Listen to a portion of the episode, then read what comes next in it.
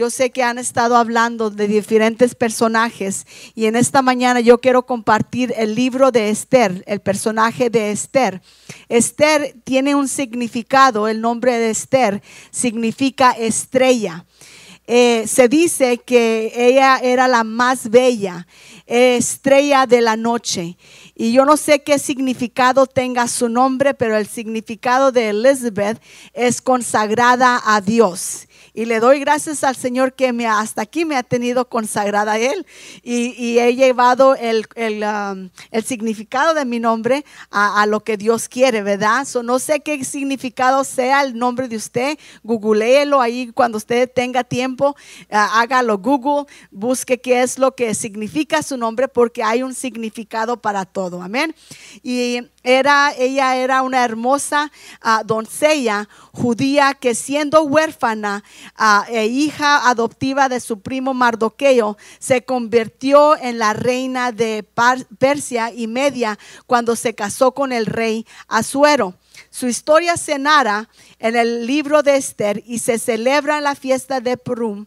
En esta mañana me gustaría hablar de ella. Amén.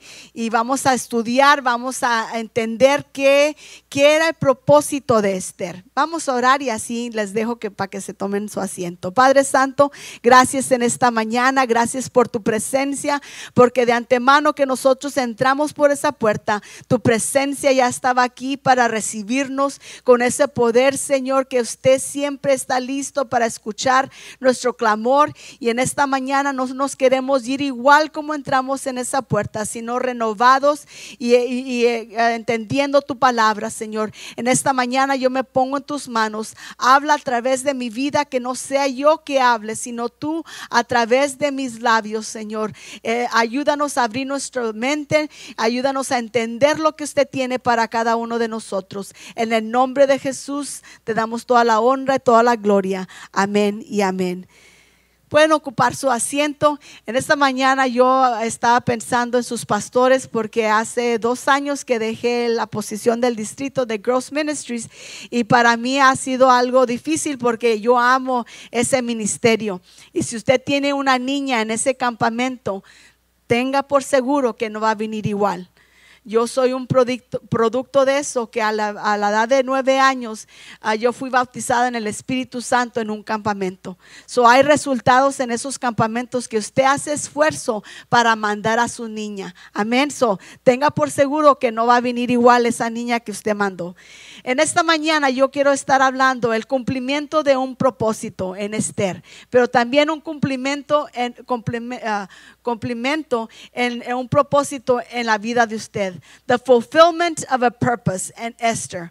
Amén. Dice en Esther 4, 13 al 14, dice, Mardoqueo le envió la siguiente respuesta a Esther. No te creas que por estar en el palacio escaparás cuando todos los demás judíos sean asesinados. Si te, quedas callada en un momento como este, el alivio y la liberación para los judíos surgirán de algún otro lado. Pero tú y tus ah, parientes morirán. ¿Quién sabe si no llegaste a ser reina precisamente para un momento como este? Aquí era el momento de Esther, era un momento que ella tenía que estar allí. No sé usted si usted ha estado en un momento, en un lugar porque tenía que estar allí. Y usted está aquí en este momento porque tenía que estar aquí en este momento. Esther era una, una joven judía cautiva en una tierra extraña. Había llegado a ser esa reina. Yo no sé usted si usted se ha movido de un lugar, de una tierra a otra tierra donde no hay familia, no hay... Amigos, no conoce a nadie y usted está en ese lugar que no sabe a dónde ir, no sabe con quién que le ayude. Aquí miramos que Esther, ella se movió, de una tierra a otra tierra, no conociendo a parientes ahí, no conociendo a nada y era una huérfana. Ella era una huérfana que eh, estaba siendo criada por su primo. Cuando somos niños, hermanos, soñamos con nuestro futuro. Cuando estás en pre-K o en kindergarten, te dicen qué quieres ser cuando tú estás grande, ¿verdad? Yo sé que mi niño quiere ser un científico quiere ser, a, ser medicina para hallar curación para los diferentes uh, diseases que hay, diferentes enfermedades. Y es lo que Él quiere hacer. Pero a medida que crecemos, vemos que el mundo, eh, miramos muchas posibilidades, ¿verdad? Y entonces tenemos una idea en qué elegir. Tenemos diferentes cosas que usted puede elegir. Las personas somos cambiantes. Nuestros proyectos de vida también cambian. Salomón nos dice, encomienda a Jehová tus obras y tus pensamientos serán afirmados. Cuando usted ah, ah, pone sus pensamientos en, en las manos de Dios, entonces nuestros pensamientos son afirmados por Él. Pero mientras que usted no ponga el proyecto, la obra en las manos de Dios, nuestros pensamientos cambian. ¿Por qué? Porque no son afirmados por Dios. Y ahí nos dice en Proverbios 16, 3, que tenemos que poner las obras en Dios para que nuestros pensamientos sean afirmados. Me acuerdo cuando tenía 25 años, que no fue muy, muy, muy lejos, ah, me pidieron que fuera a, ser ah, directora de, uh, not the Girls Ministries, de Young Adults, de los jóvenes adultos. Y en ese momento a mí no me gustaba estar en un altar a hablar en frente del público, no me gustaba que, que, que dijeran mi nombre, yo lo hacía todo atrás, ah, ponía mesas, ponía todo, pero que no me ponieran a hablar enfrente porque ah, me ponía más nerviosa de lo que estaba. Y, me acuerdo cuando me dijeron, you want to be the director for young adults, quieres ser la directora de jóvenes adultos, y yo dije, pues yo no sé lo que voy a hacer, ¿verdad? Eh, eh, comencé a orar y le pedí la guianza al Señor. Hago una llamada a la Oficina Nacional y pregunto por el director de Young Adults de la Oficina Nacional. Y me lo pasan. Y comenzó yo a preguntarle, uh, hi brother Dennis, yo quiero saber qué es la visión de la oficina nacional para traerlo al, nivel distrital y del distrital al nivel local. So, yo quiero saber qué tengo que hacer. Qué, y comencé a preguntarle todas estas preguntas en medio de nuestra conversación, él comienza a preguntarme preguntas a mí. Y yo comienzo como, like, yo te hablé para preguntarte a ti, no tú a mí. Pero después comencé a sentir como me estaba entrevistando. Y yo dije, ok. Y luego se comienza a reír porque me quedé callada por un momento y me dice, tú estás pensando que porque yo te estoy preguntando preguntas. Y yo le digo, yes, porque yo te estoy preguntando a ti preguntas, por eso te llamé. Me dice, es que me gusta tu iniciativa. Me gusta que tú hablates a la oficina nacional y quieres saber qué hacer al nivel distrital. Y yo quiero que tú seas parte del comité a nivel nacional, ah, que tú seas representante a los hispanos, porque tenemos a todos los anglos aquí, pero necesito a alguien hispana que venga y traiga esa cultura y que traiga todas esas ideas que ustedes hacen, porque miramos muchas cosas que hacen y nosotros queremos saber cómo hacer eso. Y cuando yo le digo, ok, uh, ¿y cómo tengo que hacer esto? nos juntamos una vez al año, en el verano pagamos todos tus pagos, tú vienes eh, y aprendes de nosotros y nosotros aprendemos de ti. En, ese, en esa posición estuve por 10 años y aprendí mucho, pero había un propósito que yo hablé a ese lugar para que me poniera en esa posición. Y no para ensalzarme a mí, sino para llevar a nuestro distrito a otro nivel. Y cuando usted pone los pensamientos en las manos del Señor, usted va a tener muchas posibilidades. Usted va a tener una puerta abierta porque esos pensamientos son afirmados por Dios. Y abre la puerta que usted tiene que entrar por esa puerta. Y es lo que Dios quiere para nosotros. Nuestros sueños puestos en las manos del Señor son pulidos, afirmados, transformados eh, en el propósito de Él. Muchas veces nos, nos llenamos de sueños y trabajamos duramente para llegar a ese sueño, pero nos olvidamos de trabajar en el propósito de Dios para nosotros. Young adults, I want to tell you something. Yo te quiero decir en esta mañana, miro muchos jóvenes adultos ahorita aquí. Yo te quiero decir que tú estás yendo al colegio, pero no te olvides del propósito de Dios para tu vida. Porque cuando tú sabes qué propósito quiere para tu vida, entonces Dios te ayuda en la carrera que tú quieres para tu vida. Porque la carrera que tú escojas, entonces Dios te va a ayudar en esa carrera. Y yo lo miré en mi vida, lo miré porque yo soñaba ser maestra, pero cuando llegué al colegio cambié tres veces mm, la, carrera que yo quería entrar y yo le decía, Dios, es que yo quiero hacer esto porque ganas más dinero en esto. Y él me decía, no, es que yo te quiero en esto. Y yo le decía, es que la trabajadora social no ganas nada. Y yo le decía a Dios, y, y yo quiero ganar para ayudarle a mis papás. Y me decía Dios, es que yo te quiero poner en este lugar. Y cuando yo me gradué de la trabajadora social, yo me gradué y entendí lo que Dios quería para mi vida, el propósito que por qué agarré esa carrera era no nomás ayudar físicamente a, las familias, sino espiritualmente, porque yo decía, no soy tu trabajadora social en este momento, soy tu amiga y yo quiero compartir de Dios para ti. Y les decía, aquí hay una iglesia, ve a esta iglesia. Eh, eh, mi primer funeral que hice fue una paciente que yo estaba mirando. Y yo dije, Dios, tú me trajiste aquí con un propósito, porque nuestros sueños y, eh, en las manos de Dios es diferentes, son transformados para un propósito. Miramos allí en Esther 4:16, ve y reúne a todos los judíos que están en Suiza y hagan ayuno por mí no coman ni beban durante tres días, ni de noche ni de día. Mis doncellas y yo haremos lo mismo. Entonces, aunque es contra la ley, entre, eh, entraré a ver al rey. Si tengo que morir, moriré. ¿Cómo discernir tu propósito? La última frase en el versículo 16 dice, si tengo que morir, moriré. Aquí nos revela, hermanos, tres realidades para identificar el propósito de Dios en nuestra vida.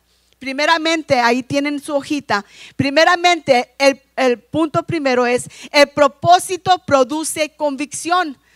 The purpose produces conviction. ¿Qué es convicción? Convicción es seguridad que tiene una persona de verdad o certeza de lo que piensa o siente. La convicción que tengamos en algo nos llevará a comprometernos. Nadie se compromete si primero no se, está convencido en lo que ha de hacer. Cuando usted piensa en casarse, si usted no está convencido que esa persona que usted se va a casar, entonces no se va a comprometer con ella o él, porque no está convencida. Entonces la convicción tiene que eh, hacer un compromiso, un compromiso para llegar donde usted quiere llegar. Filipenses 1:6 nos dice, estoy convencido de esto, el que comenzó tan buena obra en ustedes, la irá perfeccionando hasta el día de Cristo Jesús. So, nuestra vida cada día va siendo perfeccionada por Dios. ¿Por qué? Porque nosotros estamos convencidos de esto. Amén. Y esta convicción la podemos ver en Esther. Estaba dispuesta a arriesgar todo hasta su propia vida. ¿Cuántos de nosotros quisiéramos arriesgar nuestra vida por alguien más? No, ¿verdad? Si viene alguien, yo me acuerdo que fui a una visita y estaba un, perro y yo le tengo miedo hasta los perros de chihuahuas. Y estaba la, terapia, el terapista ocupacional y estaba un bulldog. Y nosotros entramos y tocamos la puerta para ver al niño que íbamos a ver, pero no vimos que estaba un perro. So, yo le tengo tanto miedo a los perros que mi compañera me pucha a mí primero y me dice, go, let's go, go, tú primero. Ella no quería arriesgar su vida, quería arriesgar mi vida. Ella agarra una, una uh, escoba y la quería espantar. Digo, no, no hagas eso, porque nos va a morder a las dos.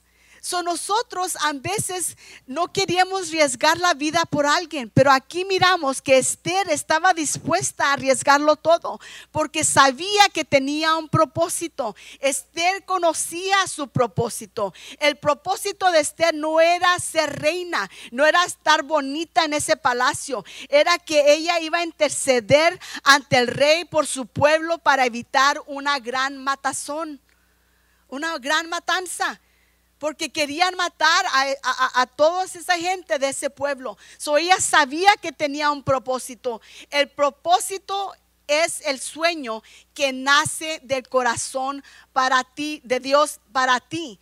Y produce convicción. Una vez más, el propósito es el sueño que nace en el corazón de Dios para ti y produce convicción no nace de alguien más, porque como padres nosotros queremos un propósito para nuestro niño o niña, ¿verdad?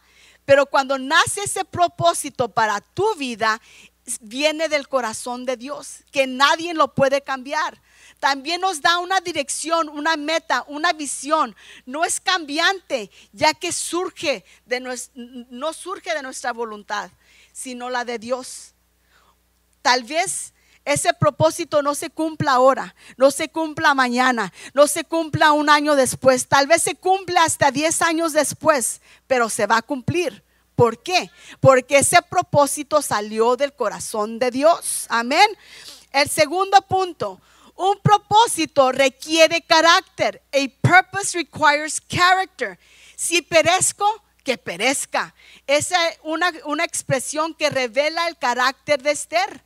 Está revelando el carácter de Esther. Nadie dice que será sencillo cumplir el propósito de Dios para tu vida como pastora, eh, Dios me, llevó, me llevó desde la edad de 13 años ser maestra de niños, de jóvenes, de jóvenes adultos, de adultos, y me llevó con un propósito, un proceso para que Él fuera moldeando mi carácter para llegar a la posición de donde estoy. Y yo sé que no es todo, yo sé que Dios tiene más, quiere más de mi vida en este mundo y tiene más para mí. Pero al nivel de todo ese proceso, Dios fue moldeando mi carácter para que yo cuando fuera esa pastora que él quería que fuera, entonces yo pudiera eh, eh, idear con todos los caracteres que, nosotros tenemos que idear como pastores. So, para Esther no fue fácil, no fue fácil. Um, e, era difícil. El propósito de Dios exige el desarrollo de un carácter. Cuando usted no quiere que sea formado su carácter, entonces el propósito de Dios no se va a cumplir al momento que Dios quiere. ¿Por qué? Porque usted lo está dejando que, no, que Él no ah, ah, desarrolle ese carácter. Esther fue una muchachita huérfana, adoptada y criada por su primo Mardoqueo, lejos de su tierra, distanciada de, de donde ella estaba acostumbrada a vivir. Yo no sé usted, pero si usted ha escuchado a alguien que ha sido huérfana, es algo difícil. Mi mamá fue huérfana de la edad de cinco años por su papá y su mamá y me, nos comenta que ella pasó por mucha hambre, pasó por mucha necesidad, pero Dios la ha traído hasta aquí. Y, y miro cómo Dios la ha sostenido hasta ahorita. Y yo miro la, la, historia de Esther, cómo Dios la sacó de allí, siendo esclava, siendo alguien huérfana que, que tal vez nadie conocía o, o, decía, oh, pobrecita, ya no tiene papá, ya no tiene mamá, ahora está criada por su primo Mardoqueo, oh, pobrecita, ¿verdad? Pero Dios tenía un propósito para esa niña pobrecita. Dios tiene un propósito para usted también. El carácter que desarrolla es determinante a la hora de realizar el propósito de Dios. La reputación es lo que quieres que la gente piense de ti. El carácter es lo que realmente eres. El carácter es cuando uh, quién eres cuando nadie te está mirando. When nobody's looking at you. El carácter es parte esencial de nuestro ser. Por el él nos distinguimos. Cada quien somos diferentes. Nosotros somos cuatro mujeres, cuatro hermanas. Todas tenemos el carácter diferente, pero somos hijas del mismo papá y del mismo mamá. ¿Por qué? Porque así nos moldeó Dios. Tener un carácter diferente nos hace únicos, nos hace inconfundibles. Tim LaHaye dice, el verdadero yo, el carácter no es improvisa, se va formando poco a poco a fuerza de, actos de dominio sobre psique.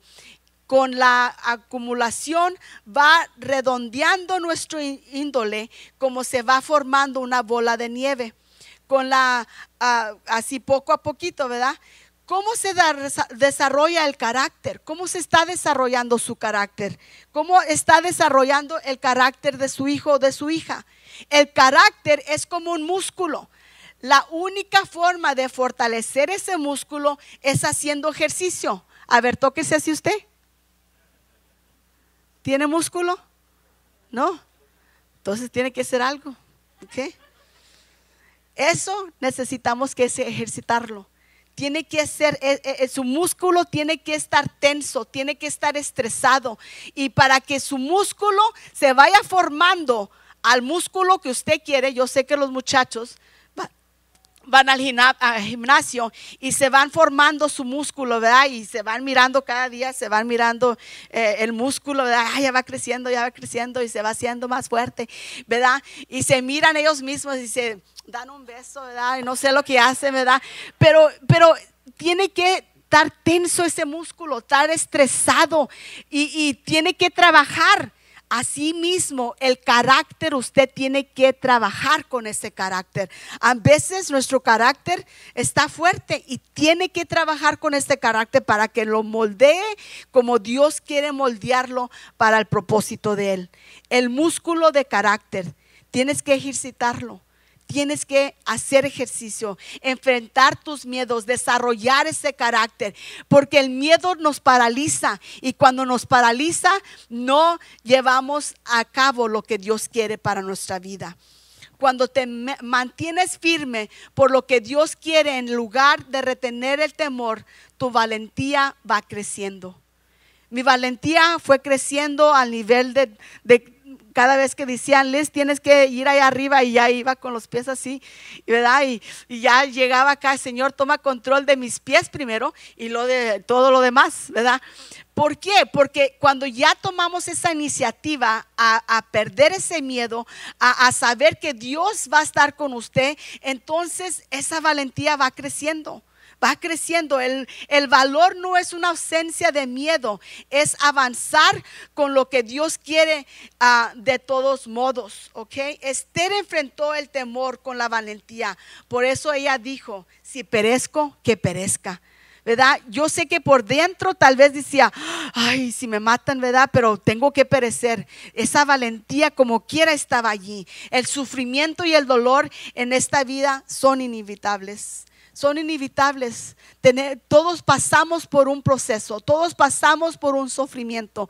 Y en esta mañana yo compartía que gracias por orar por mi hermana Yadira. Y yo le voy a decir que se ponga de pie en esta mañana, está ahí hacia atrás. Yadira, wave, just say hi.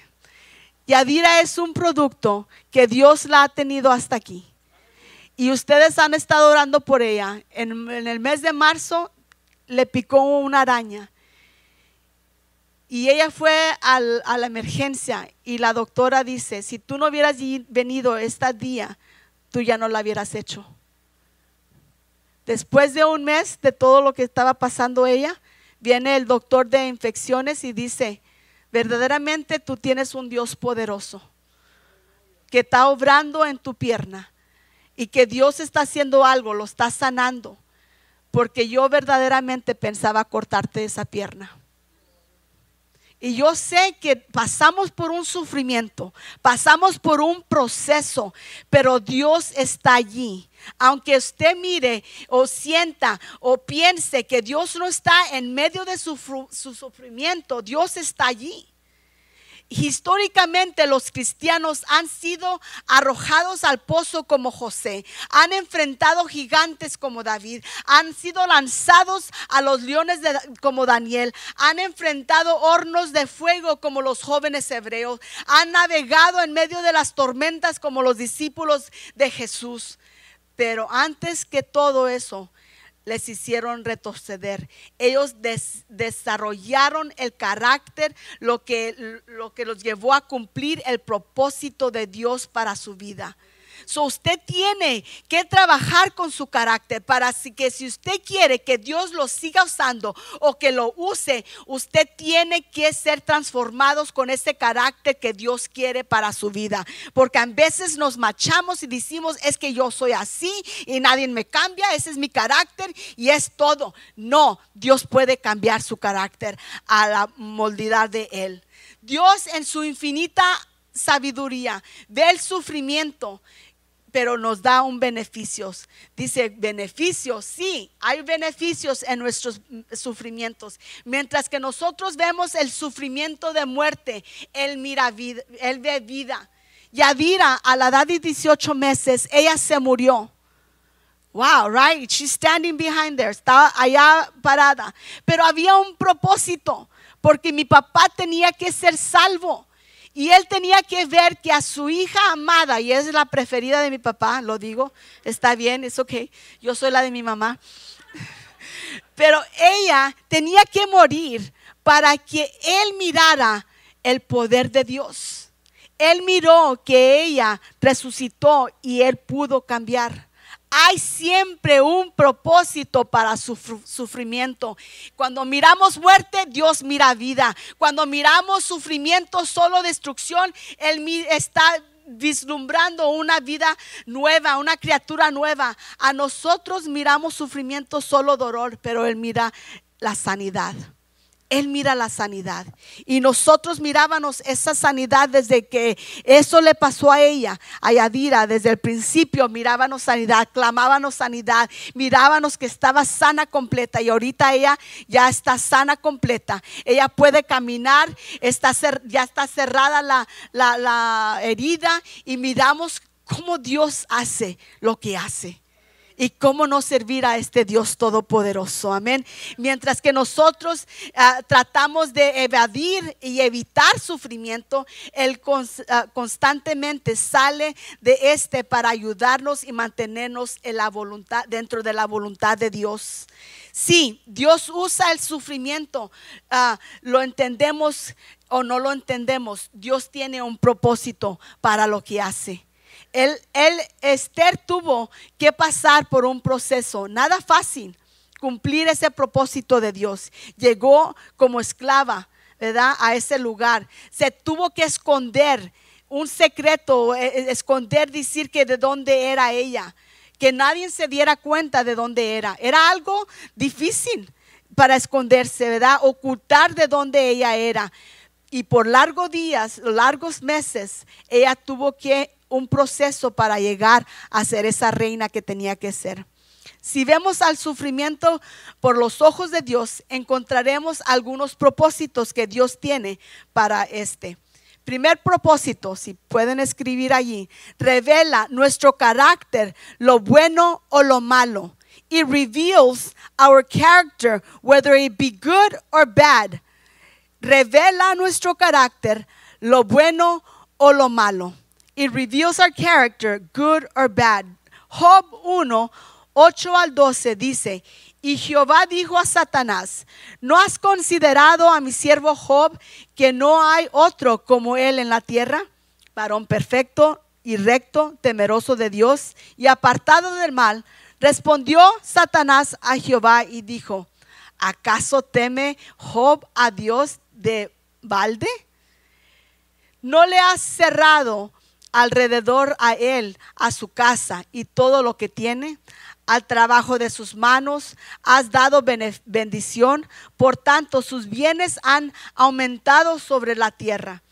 Pero extiende ahora tu mano y toca todo lo que tiene y verás si no bla- blas- blasmifa, blasfema, sorry, blasfema contra ti en tu misma presencia. Dijo Jehová a Satanás, he aquí todo lo que tiene este está en tus manos, solamente no pongas tu mano sobre él. Y salió Satanás delante de Jehová. Es muy fácil, hermanos, hermanas, vivir cristianamente cuando no hay problemas, ¿verdad? Cuando todo va bien chévere, cuando todo va viento al popa, ¿verdad? Es todo, es todo bonito, ¿verdad? Ay, Señor, gracias, ¿verdad? Vamos a alabarte, vamos a adorarte y, todo está bien. El sufrimiento ah, eh, eh, eh, es más fácil agradecerle a Dios, perdón, cuando todo está pasando bien, cuando tienes salud, cuando tienes bendición, tranquilidad, pero la realidad de lo que somos saldrá a flote, tanto por como, ah, como comencemos a presentar los problemas, cuando comienzan los problemas, es cuando nuestro carácter comienza a, verse. El verdadero peso espiritual comienza a mirarse allí. Y es, es lo que tenemos que tener cuidado. ¿Dónde estamos a nivel espiritual? Porque nuestro carácter se va a revelar en eso. En caso de Job, Dios permitió que perdiera todo, incluyendo a sus diez hijos, en el mismo día y hora. Imagínese cuando se nos pierde, se nos va alguien o se nos muere una persona. Imagínese diez personas a la misma vez y siendo parientes de usted, siendo sus hijos, que se mueran todos al mismo tiempo. La realidad de su carácter de Job, nos, nos, nos miramos allí, cómo él reaccionó él reaccionó, rasgó sus vestiduras, ¿verdad? En señal de dolor. Ah, puso su cabeza mostrando luto, ¿verdad? Ah, se resuró, perdón, su cabeza y, y, se postró en la tierra y adoró a Dios diciendo, desnudo salí del vientre de mi madre y desnudo volveré a ella.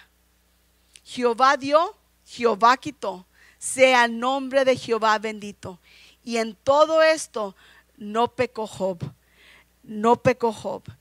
Aunque no entendía lo que estaba sucediendo, sabía que Dios estaba en todo, tenía un propósito. Ahora miramos a, a la esposa de Job. Era lo contrario de Job, ¿verdad? Era lo contrario.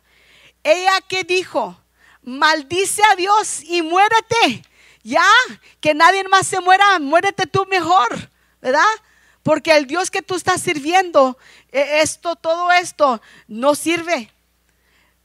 Ella, su carácter, ¿cómo fue? Al contrario de lo que Dios, de lo que Job hizo, ¿verdad? Su carácter. Job sabía que Dios estaba en todo. Con toda, con tu manera de hablar y reaccionar, muestra realmente quién eres tú. ¿Quién eres tú? Y tú tienes que ser diferente. Tú tienes que ser diferente a las personas que están alrededor de ti. ¿Recibiremos de Dios solo el bien y el mal no? Cuando el hombre que sufre es fiel y, de verdad y su amor por Dios es real, no hay dolor prueba, aflicción, carga, cualquier cosa negativa que viene ante Dios. Porque el sufrimiento revela el verdadero carácter. Revela el verdadero carácter. Por otro lado, cuando el hombre o la mujer no viven en una relación sincera con Dios, el dolor revela quién eres tú. Su reacción siempre será negativa, se quejará por todo, renegará por todo, revela y hasta dejan a Dios. Culpan a Dios. Dios qué culpa tenía por tu carácter. ¿Verdad? No, y, y hemos perdido muchos por el carácter de ellos mismos. El dolor revela nuestro carácter. Hay propósito para nosotros. Otro propósito, quebranta nuestro orgullo y nos mantiene humildes. It breaks our pride and keeps us humble a lot of the times that pride kicks in. E, ese orgullo entra. El Señor le reveló a Pablo que el propósito de sufrimiento, de sufrimiento de Pablo, era de mantenerlo humilde, pues los humanos tenemos la tendencia a que nos llenamos de orgullo cuando Dios nos da o nos usa. Pablo, aunque fue un gran hombre de Dios y que amaba la obra de Dios, no estaba exento a, que le cayera el orgullo. ¿Cuántos hombres se han perdido por este orgullo? Hay muchos hombres y mujeres que se han perdido por la causa del orgullo. Cuando fueron bendecidos por Dios, cuando Dios los usaba ah, y, cayeron ante el orgullo, que dejaron todo. ¿Por qué? Porque les pegó ese orgullo, ¿verdad? Ah, So, tenemos que saber que, Dios tiene que quebrantar nuestro orgullo, tiene que quebrantar ese orgullo. He has to break that pride. Salomón, el, hombre, el hombre más rico y sabio, eh, se, se le llenó el orgullo y dejó a Dios. Sansón, el hombre más fuerte y poderoso, se envaneció y murió. Y vergüenza por ello, ¿verdad? Proverbios 30, 7 al 9 nos dice, dos cosas te he demandado, no me niegues antes que muera, vanidad y palabra mentirosa aparta de mí. Esa vanidad que no entre a su vida, hermanos. No me des pobreza ni riquezas, manténme del pan ah, necesario. No sea que me sacie y te niegue y diga, ¿quién es Jehová? o quien siendo pobre hurte y eh, blasfeme en el nombre de, Dios. Muchas veces Dios nos bendice, nos bendice y se nos olvida de dónde vino esa bendición. Se nos pide, ay, pastora, ore por mí porque quiero este trabajo. Oramos por ustedes, oramos por los que vengan y Dios les da ese trabajo. Se les olvida quién les dio ese trabajo y se enfocan y se enfocan y se enfocan en ese trabajo que se olvidan quién los puso ahí. Hay que no olvidarnos, hermanos. Solo Dios sabe, solo Dios sabe si es gracia a ese sufrimiento por el cual estamos pasando que permanecemos sirviéndole. Es la gracia, nomás Dios sabe que le seguimos sirviendo. Gracias a Dios por ese sufrimiento que nos mantiene humillados, dependiendo en su misericordia, reconociendo que el pueblo suyo somos y ovejas de su prado, que Él nos hizo y no nosotros a nosotros mismos. Aunque seamos los más educados, que tengamos maestría, doctorado y todo eso, todo eso se tiene que poner al, lado cuando tenemos la misericordia de Dios que estamos al, al pie. Amén. Otro propósito nos motiva a crecer, a acercarnos a Dios. It motivates us to draw closer to God. E, e, el sufrimiento que Pablo estaba sintiendo lo llevó a buscar al rostro ah, de Dios con insistencia, no nomás un día, insistencia. Dice tres veces, he rogado a Dios que me quite, dijo Pablo. O sea que, que tres veces se metió profundamente a la oración, a ayuno, lo que él tenía que hacer, pero le pidió con todo su corazón a Dios que le quitara ese aguijón.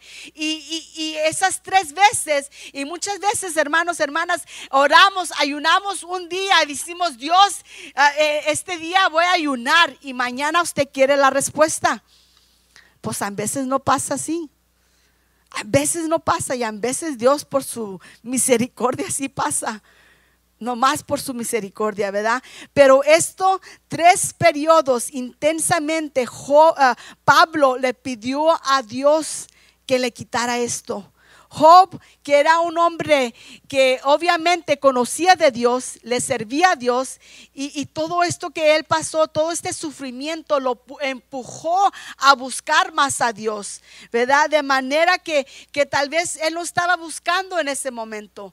Esto lo trajo como resultado que que hiciera más se, que se, profundizara el conocimiento de Dios.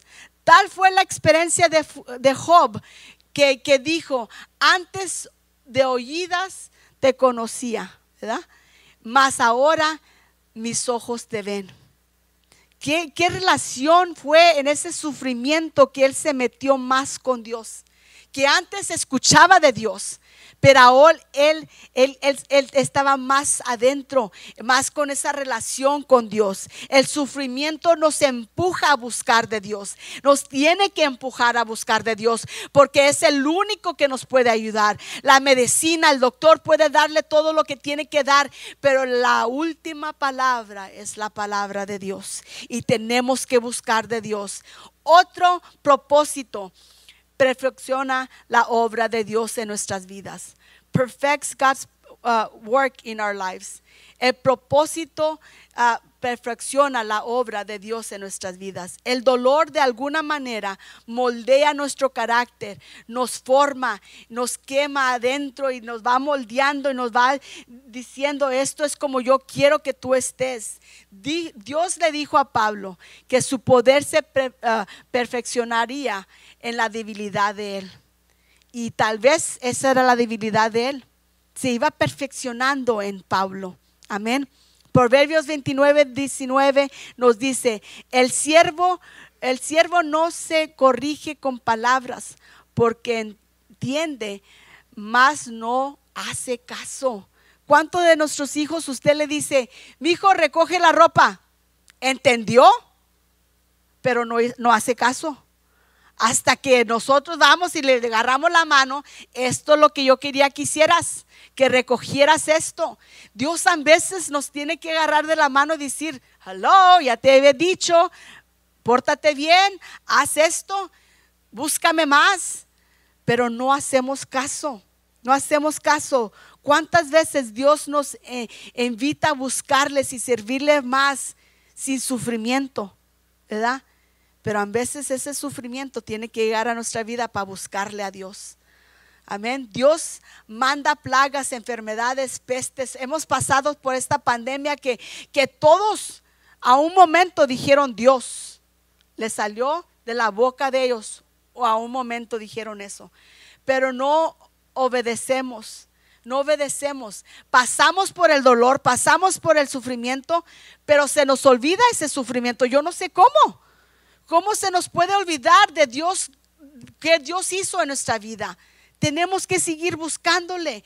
¿A cuánto de nosotros nos trajo en medio de algún problema? ¿Cuántas personas no conocen de Dios eh, eh, que, que lo sacó de, esa oscuridad? Y, tenemos que buscar de Dios. ¿De dónde nos sacó Dios? ¿Y, y dónde nos quiere poner? Dios no descansará hasta que se entregue a Él y usará el sufrimiento si es necesario con tal de servirle. A que no, que llegue a ese momento, que llegue un sufrimiento a su vida para que usted le busque. No quiere ese sufrimiento para que usted le busque. Que Dios le llame la atención por medio de eso. Hebreos 12, 5 al 8 nos dice, y habéis, eh, y habéis ya olvidado la exhortación que como a hijos se he dirigido diciendo, hijo mío, no menosprecies la disciplina del Señor, ni desmayes cuando eres reprendido por Él porque el Señor al que ama disciplina. ¿A cuántos de nosotros nos gusta que nos disciplinen? ¿Cuántos de nosotros nos gusta que, que, nos traigan la atención, verdad? El siguiente propósito es, nos lleva a la reflexión, a, reflexión personal, nos lleva a la reflexión personal. It leads us to a personal reflection. Hebreos 4, 15, 16 nos dice, porque no tenemos un sumo sacerdote que no, ah, que no pueda compadecerse de nuestras debilidades, sino uno que, uh, que fue tentado en todo según nuestra semejanza, pero sin pecado. Él también fue tentado él también estuvo aquí. Él también tuvo ese sufrimiento. Y tenemos que saber que Dios está en medio de todo eso. Dice Esther, si perezco, que perezca. Estas palabras mostraban el carácter de Esther. El carácter de Esther se distinguió por, ah, por las siguientes cualidades que vemos. Amén. El tercer punto que puede escribir allí. Un propósito beneficia a otros el propósito que usted tiene aquí va a beneficiar a alguien más en un momento dado. El propósito de Dios no es egoísta. Dios lo tiene aquí por un propósito para alguien más, no nomás para usted. Éxodo 9:16 nos dice, pero yo te he levantado para este mismo propósito, para mostrar mi poder y para que mi nombre sea anunciado en toda la tierra. Cuando usted tiene un propósito, cuando Dios nos ha sacado de un sufrimiento, de una cosa, usted tiene que evangelizar y decirle a otra persona lo que Dios ha hecho en su vida. No se puede callar. Hay un propósito que usted pasó por eso para beneficiar a alguien más. Este Esther había llegado al palacio del rey no para hacer su propio beneficio, pensar en ella misma, no que no podía ser egoísta. Ella era un instrumento de Dios para salvar a todo ese pueblo y, salvarlo de esa matanza que iba a pasar.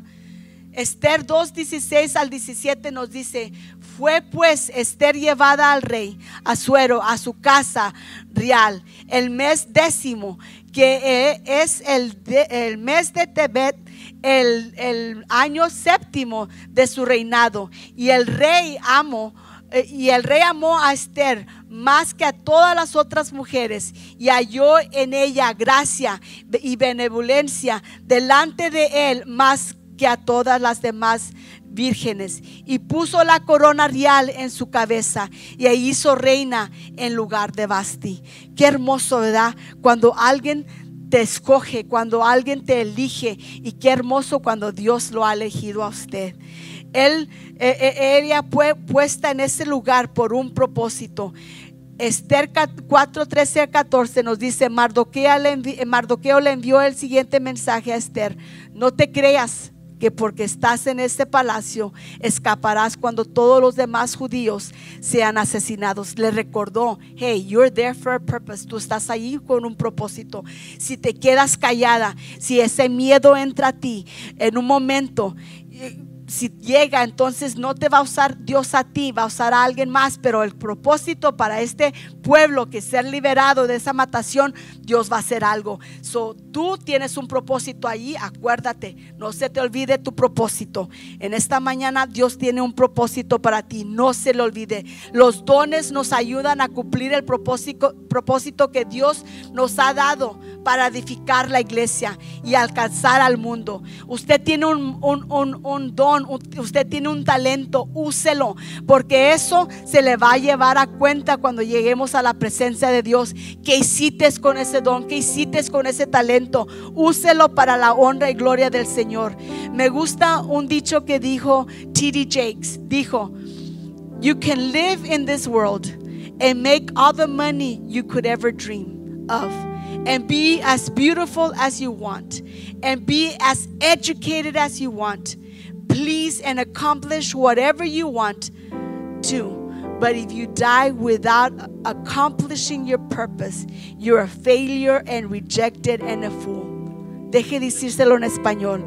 T.D. Jakes dice en uno de sus dichos, dice, pues puedes vivir en este mundo, ganar todo el dinero que puedas soñar, estar hermosa, simpático como quieras y ser tan educado como quieres y lograr lo que quieras. Pero si mueres sin lograr tu propósito, eres un fracaso. ¿A qué no ser ese fracaso? ¿A qué cumplir el propósito que Dios tiene para su vida. Esther fue desafiada. En esta mañana Dios nos desafía a nosotros. Esther es una historia que no se menciona el nombre de Dios, pero miramos la mano de Dios en ese libro, en esa historia, que Dios estaba en todo momento allí. Amén. Job miró que Dios estaba en todo momento allí. Dice Job 42.2, ya voy a terminar. Yo sé bien que tú lo puedes todo, que no es posible frustrar ninguno, ninguno de tus planes. Ninguno de los planes y propósitos de Dios pueden ser frustrados. A veces nosotros nos frustramos, pero los planes de Dios no muy a pesar de los enemigos como Amán, intentando tropezar el propósito de Esther. No fue frustrado el propósito de lo que Dios tenía. Dios en la historia de Esther nos nota y Dios dice, su fidelidad de, de, Dios es grande, su soberanía de Dios, su providencia de Dios, como lo hizo con Esther, lo quiere hacer con usted. Pongámonos de pie. Y yo les voy a, a pedir, si usted gusta pasar en este altar, Dios quiere cumplir su propósito en usted. Yo no sé qué sufrimiento esté pasando usted en este momento, pero Dios conoce su mente. Esta semana hablaba con alguien y me decía que estaba pasando por depresión. Es una joven. Dice, esta no es mi primera vez. Cuando estaba en high school me pasó esto. Yo hablaba con ella y le decía, mija, Dios tiene un propósito para ti. En esta mañana yo no sé si le hablo a alguien aquí que esté deprimida o que esté deprimido porque los varones también a veces se quedan con su sentimiento adentro. Pero Dios tiene un propósito para tu vida. Dios tiene un propósito y este altar está abierto. No dejes que, que, llegue ese sufrimiento a tu vida para buscarle más. Ya hemos pasado por mucho en este año. No dejes que algo más pase en tu vida, en tu familia, para que tú le busques. Este altar está abierto y Dios quiere llenar, quiere llenar tu vida, quiere llenar tu sed. No quiere que estés vacía. Ella, ella me decía, yo estoy deprimida, me siento vacía, me siento sola. Pero Dios está con usted en esta mañana Él quiere cumplir el propósito en usted. No se muera, no que no algo le pase sin que cumpla Dios el propósito en usted.